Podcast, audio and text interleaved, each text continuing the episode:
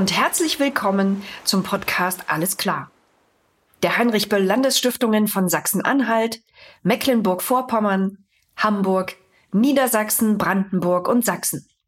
Ob Überschwemmungen, ausgetrocknete Flüsse und Seen, sinkendes Grundwasser, vertrocknende Wälder und durstende Felder oder Wasserentnahmeverbote und Produktionsausfälle.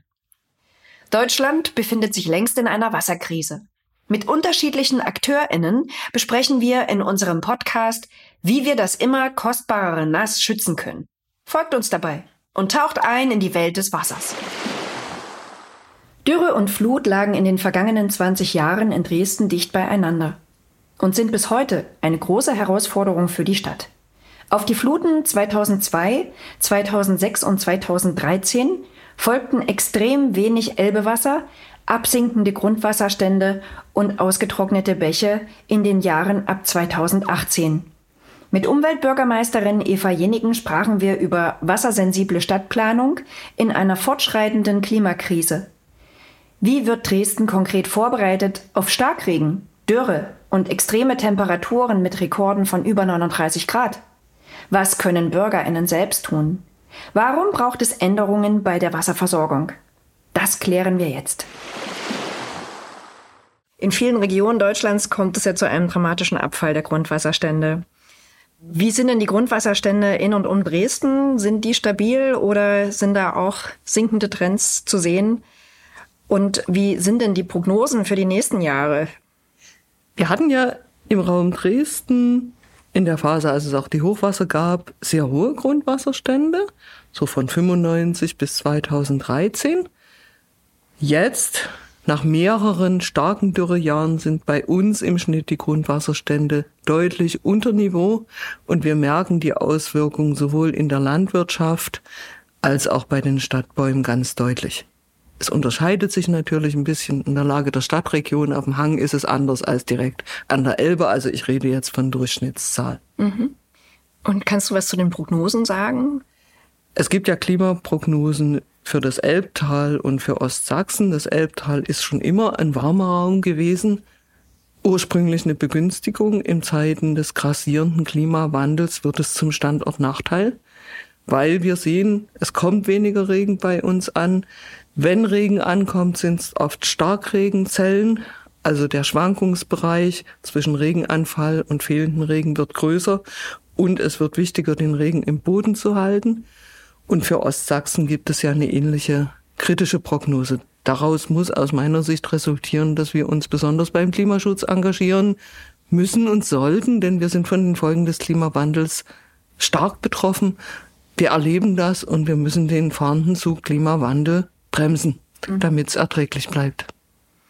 Kannst du kurz sagen, wer bzw. wie der Grundwasserstand in und um Dresden überhaupt erhoben wird und wer das macht und auch zu den Prognosen, wer die erstellt? Also wir haben als Stadtverwaltung, untere Wasserbehörde, ein eigenes städtisches Messnetz. Man kann im Themenstadtplan der Stadt die Grundwasserlinien aktuell einsehen.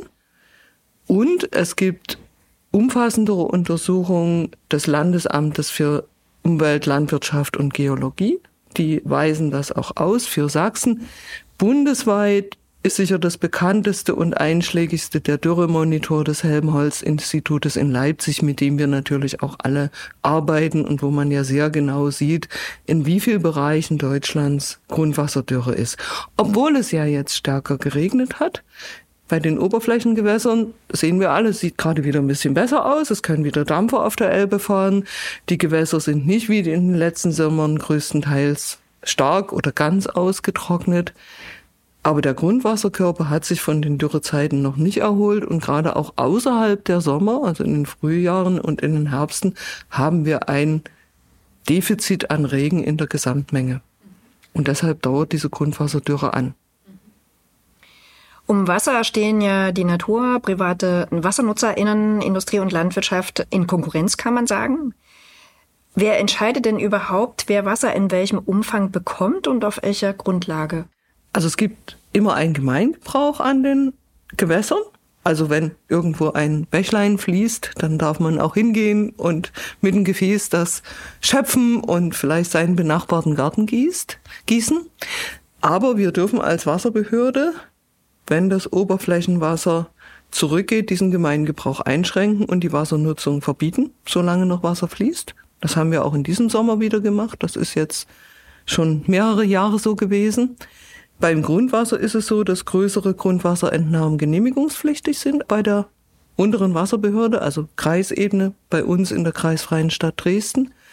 Und dass natürlich die Wasserbehörde sehr genau kontrollieren und monitoren muss, wie ist eigentlich die Situation, um solche Entnahmen zu bewerten.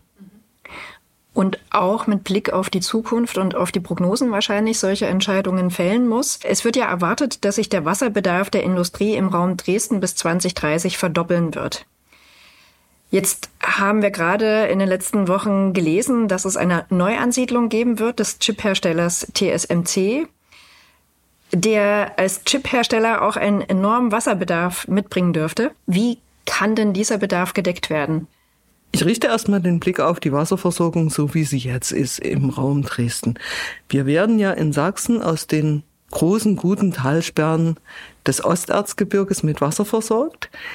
Bei uns an der Elbe kommt als Standortvorteil noch dazu, dass wir aus dem Uferfiltrat selber Wasser gewinnen können also in den Wasserwerken Hosterwitz und Tolkewitz fürs Trinkwasser und jetzt auch schon wieder im Wasserwerk Saloppe, den Brunnen, die gerade gebaut werden, als Brauchwasser für die Industrie. Und wir versuchen natürlich den Brauchwasserbedarf für die Industrie nicht über das Trinkwasser abzudecken, sondern aus eigenen Wasserfassungen.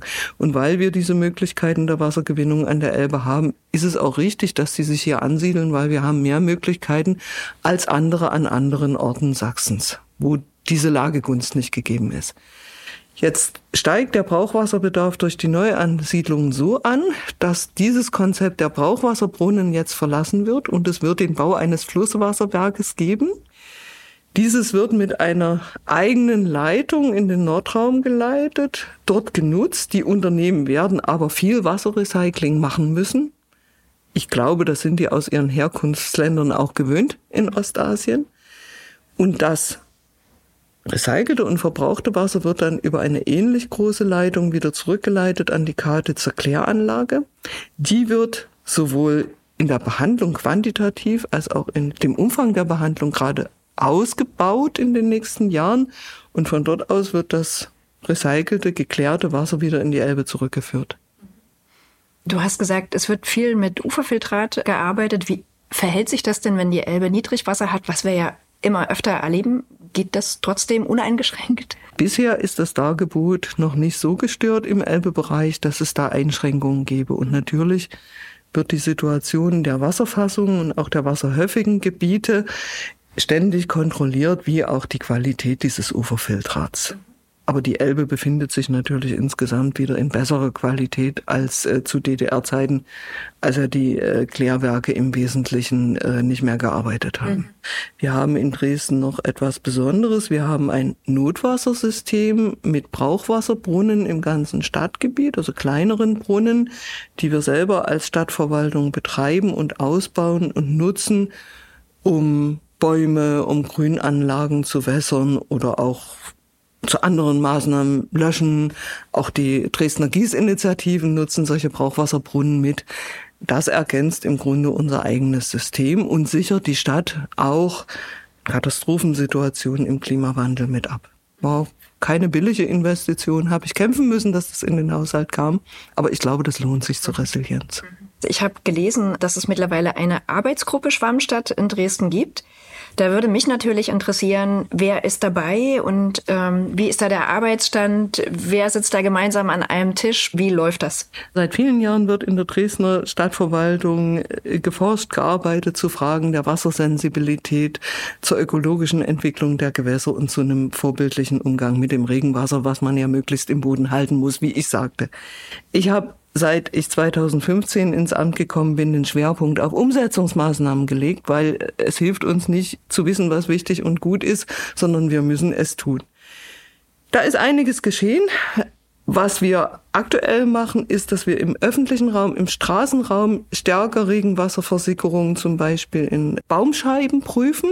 Wir haben im Südpark ein Pilotprojekt, also der Südpark im Süden der Stadt hinter dem Unicampus, der ja sehr steil ins Stadtgebiet hineinfällt, was heißt, dass da natürlich auch Regenwassermengen anfallen, die nicht so einfach versickert sind. Dort arbeiten wir erstmalig mit einem Experiment mit Regulen, die das Wasser halten und auffangen und zur Versickerung bringen sollen. Es hat eine Beratung für Bauherren gegeben, wie man mit dem Regenwasser umgehen kann. Und diese Maßnahmen werden wir noch forcieren im Zuge der notwendigen Klimawandelanpassungsmaßnahmen. Wir haben eine gut abgescheckte und geprüfte Regenwassersatzung. Regenwassergebühren sind so gestaltet, dass es sich lohnt, das Regenwasser selber zu nutzen und auszubinden, wenn das möglich ist. Das ist natürlich jetzt nicht jedem Hauseigentümer ohne weiteres möglich. Und wir kämpfen gerade im Stadtrat als Stadtverwaltung um den Erlass einer Begrünungssatzung, die es bei großen Bauvorhaben vorschreibt, nicht bei Einzelhausbauvorhaben, nicht bei kleineren Bauten, dass es begrünte Flachdächer gibt und äh, Hausbegrünung und das mit Regenwassernutzung verbunden ist. Oder aber, wer das Regenwasser selber nutzt, auf eine Begrünung auch verzichtet werden kann, wenn er es im Vorgarten nutzt. Mhm. Da wissen wir noch nicht, ob es dafür Mehrheiten gibt im Stadtrat. Also man muss dann, wenn es um die Praxis der Klimawandelanpassung geht, eben auch als Verwaltung überzeugen und als politische Abgeordnete diese Dinge auch erkämpfen. Obwohl wir in Umfragen immer wieder hören, die Menschen sehen den Klimawandel, die Menschen wünschen sich diese Verbesserungen. Mehr Grünflächen, Regenwassernutzung hat eigentlich eine hohe Akzeptanz. Aber wenn es darum geht, die Dinge praktisch zu verändern, ist es nie ein Selbstlauf. Aber es ist notwendig. Das finde ich spannend. Also das heißt, ihr habt eine Umfrage gemacht und die Dresdnerinnen gefragt, wie sie zum Thema Schwarmstadt, zum Thema Klimaanpassungen stehen? Ja, und zwar schon 2017, also vor den Dürrejahren. Schwerpunkt bezogen in ganz verschiedenen Stadtteilen, in der Altstadt, in Gorbitz, auch ein überhitzter Stadtteil und in Blasewitz ein Stadtteil, der nicht so überhitzt ist. In all diesen Stadtteilen mit Abstufungen zeigte sich eine große Sensibilität dem Thema gegenüber. Mehr Grün, Grün gut bewässern, im Sommer abkühlen, das wünschen sich alle. Aber man muss es umsetzen. Da sind ja bei der Umsetzung Parks und Wälder wichtige Bausteine, um Wasser vor Ort zu speichern aber eben auch das Klima in der Stadt zu verbessern. Welche Rolle spielt denn beides in Dresden aktuell? Kannst du dazu was sagen? Wir haben ja größere Grünflächen auch im Raum Dresden. Stimmt, aber entscheidend ist ja, was im dichter bebauten Raum geschieht. Wo wir große Grünflächen haben, stellt sich das Thema weniger. Ne? Auch da muss man natürlich achten, dass nicht mehr versiegelt wird und wir dürfen nicht die Außenbereiche der Stadt zubauen. Ganz, ganz wichtiges Thema. Wenn wir es müssen, wie für die Industrieansiedlung, müssen wir einen Ausgleich schaffen im Stadtgebiet, nicht irgendwo. Das wird zusehends schwieriger. Für die dicht bebauten und überwärmten Bereiche der Stadt brauchen wir ein Konzept der doppelten Entwicklung. Also nicht nur Verdichtung, sondern auch Entwicklung eines Netzes von Grünflächen und wo immer möglich auch noch Gewässer die die Stadt selber kühlen. Der Stadtrat hat 2018 mit dem Landschaftsplan, also der ökologischen Planungsgrundlage für die Stadtentwicklung, auch ein Leitbild beschlossen. Das sagt, die Stadt soll sich als kompakt bebaute Stadt im ökologischen Netz entwickeln. Also wir wollen verdichten, aber so kompakt, dass wir die Stadt nicht weiter zubauen und nebenher müssen wir Grünräumen und Gewässern Platz lassen. Also man kann sich das zum Beispiel angucken am Keizbach, der ja an vielen Stellen schon ausgebunden ist, der wieder Platz bekommen hat. Um den Keizbach gibt es einen Grünraum und man sieht in den Stadtteilen dort, es bringt eine unheimliche Aufwertung und Begrünung und auch Attraktivität. Und letzten Endes muss ja die Stadt als Lebensort attraktiv bleiben. Für alle, unabhängig vom Geldbeutel.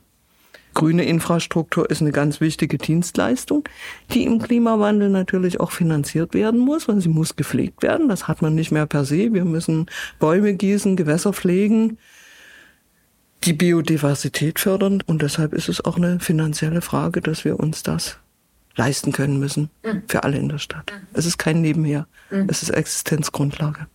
Das ist auch ein wunderbarer Übergang zu meiner nächsten Frage, denn du hast gerade gesagt, man muss es sich leisten können. Gibt es denn Wünsche an Landes- und Bundespolitik, um Kommunen besser in Anpassungsmaßnahmen zu unterstützen? Zurzeit ist Klimawandelanpassung ebenso wie Klimaschutz immer noch eine freiwillige Aufgabe. Das finde ich, muss sich unbedingt ändern. Ich glaube, dass eine Stadt wie Dresden die Aufgaben, die damit verbunden sind, auch aus eigener Kraft schultern können muss. Natürlich brauchen auch wir Förderprogramme des Bundes. Ich denke aber vor allem an die kleineren Kommunen, die brauchen dafür natürlich tatsächlich eine Finanzierung, weil sie diese Einnahmegrundlagen so nicht haben und weil der Nachholbedarf riesig ist. Aber vor allem muss sich die Haltung zur grünen Infrastruktur ändern. Das ist eine Daseinsvorsorgedienstleistung, die ihren Preis wert sein muss und die für alle die Grundlagen eines attraktiven Stadtlebens einer Wirtschaft vor Ort bietet. Und dann gibt es natürlich konkrete Fragen, besonders im Baurecht, sächsische Bauordnung, Bundesbaugesetz, wo Klimawandel und Klimaschutzfragen besser berücksichtigt werden müssen, als es bisher der Fall ist. Da kämpfen wir als Stadtverwaltung mit vielen anderen Beteiligten drum. Auch im Wasserrecht gibt es viele Punkte, Bundeswassergesetz, sächsisches Wassergesetz, die noch verarbeitet und vertieft werden können. Das sächsische Waldgesetz sollte Waldinseln in den Stadtgebieten besser schützen. Die sind nicht sehr gut geschützt in Sachsen. Das würde uns helfen. Was könnten denn DresdnerInnen beitragen, um an dem Entstehen und Wachsen einer Schwammstadt mitzuwirken? Vielleicht erzähle ich es mal an einem Beispiel. Ich durfte vor über zehn Jahren von meinen inzwischen verstorbenen Eltern das Haus übernehmen, was mein Großvater gebaut hat und umbauen. Und wir haben uns dann überlegt, was machen wir denn eigentlich? Und ich habe meinem Mann gesagt, ich mache das überhaupt nur, wenn wir unser Regenwasser ausbinden. Und wenn wir das selber nutzen, haben alle ein bisschen gesagt, ja, kann man machen, rechnet sich wahrscheinlich nicht so schnell, macht Aufwand, aber wir haben das gemacht, haben uns eine große Zisterne unter unserer äh, Terrasse eingebaut. Und dann kamen die Dürrejahre und wir waren unglaublich froh, dass wir das gemacht haben, weil wir uns viel, viel Trinkwasser erspart haben und weil wir immer kühles Regenwasser vor Ort hatten. Also ich kann solche Modelle, wer die Möglichkeit dazu hat, nur empfehlen. Insgesamt müssen wir alle sensibler im Umgang mit Wasser und Grundwasser werden, also sowohl was die Reinhaltung der Gewässer und des Grundwassers betrifft. Wir haben ja oft Vermüllung an Gewässern, äh, kein kleines Problem in der Stadt, aber wir haben auch viele Menschen, die sich engagieren und Bäume gießen und den Müll wieder einsammeln, was mich total freut, weil eine Stadtverwaltung kann vieles tun, aber sie kann auch nicht an allen Orten sein. Und die Stadt sind wir alle, die Bürgerinnen und Bürger auch. Und letzten Endes geht es auch um die Frage, wie gehen wir mit dem Wasserverbrauch um, wobei der in den Dresdner Haushalten nicht erheblich gestiegen ist in den letzten Jahren. Das finde ich vorbildlich. Es kann ein Teil der Lösung sein. Wenn neue Quartiere erschlossen werden, setzt da die äh, Stadt den Investoren auch bestimmte Rahmenbedingungen? Also wenn es jetzt ein einzelnes Bauvorhaben gibt, das nach Baugenehmigungsverfahren mit einer Baugenehmigung genehmigt wird, muss die Erschließung immer gesichert sein. Fragen der Wassernutzung oder Ausbindung werden dann mit entschieden und abgewogen. Wenn es jetzt größere Baugebiete gibt, nach denen du mich gefragt hast, werden die ja über sogenannte Bebauungspläne planen, die dann zum Schluss vom Stadtrat als Satzung beschlossen werden. Zu diesen Bebauungsplänen gehört immer, dass die Entsorgung einschließlich der Wasserhaltung und natürlich auch der Abwasserentsorgung besprochen und geklärt wird. Und dann haben wir immer als Stadtverwaltung und zum Schluss der Stadtrat die Möglichkeit zu klären, was passiert mit dem Regenwasser, werden Regulen zum Regenwasserfluss freigehalten? Was für Auflagen geben wir, beziehungsweise was für Vereinbarungen treffen wir mit dem Bauherrn zur Regenwassernutzung, wo das möglich ist? Wo bleiben Flächen frei? Wo halten wir Grünflächen vor? Wie werden diese bewirtschaftet? Da können wir eine Menge klären. Genau diese Rahmenbedingungen müssen wir als Stadt auch nutzen. Da gibt es natürlich Widerstände, weil das oft als zusätzliche Auflage als Verbürokratisierung bekämpft wird. Und wir brauchen halt einen Interessenausgleich zwischen Bauinteresse und baulicher Nutzung und diesen Lebensgrundlagen, die wir alle brauchen im Klimawandel. Ich höre aber von den Bauherren, die schon früher auf Regenwassernutzung gesetzt haben in Dresden, dass die inzwischen ziemlich glücklich sind über ihre Situation, weil ihre Vorhaben einfach attraktiver sind und auch besser für die, die sie nutzen. Hast du noch einen Wunsch zum Thema Wasser in der Stadt, Wasser in Dresden? Gibt es was, was dich besonders bewegt oder was du dir besonders wünschst? Ich wünsche mir, dass alle Menschen, die in der Stadt leben, arbeiten, wirtschaften, sensibel gegenüber den Umweltgütern sind, das Stadtgrün, der Boden, das Grundwasser, das Wasser, das sind unsere Lebensgrundlagen und die machen unsere Lebensweise aus und sind im Moment durch den voranschreitenden Klimawandel so bedroht wie unsere Biodiversität. Und da müssen wir uns drauf einstellen, damit wir hier dauerhaft leben können und nicht einer Versteppung entgegensehen müssen. Und deshalb müssen wir Klimaschutz betreiben, denn die Vorsorge ist da entscheidend. Die Anpassung wird nicht reichen. Dies war eine Folge des Podcasts Alles klar, der Heinrich Böll Landesstiftungen von Sachsen-Anhalt, Mecklenburg-Vorpommern, Hamburg, Niedersachsen, Brandenburg und Sachsen. Vielen Dank für euer Interesse. Ihr habt noch Fragen rund ums Wasser? Vielleicht findet unsere Ausstellung Alles im Fluss, wie die Klimakrise zur Wasserkrise wird, schon Antworten. Gern klären wir noch offene Fragen, auch in einem unserer nächsten Podcasts, beziehungsweise auf einer Veranstaltung. Fragt gern nach bei uns.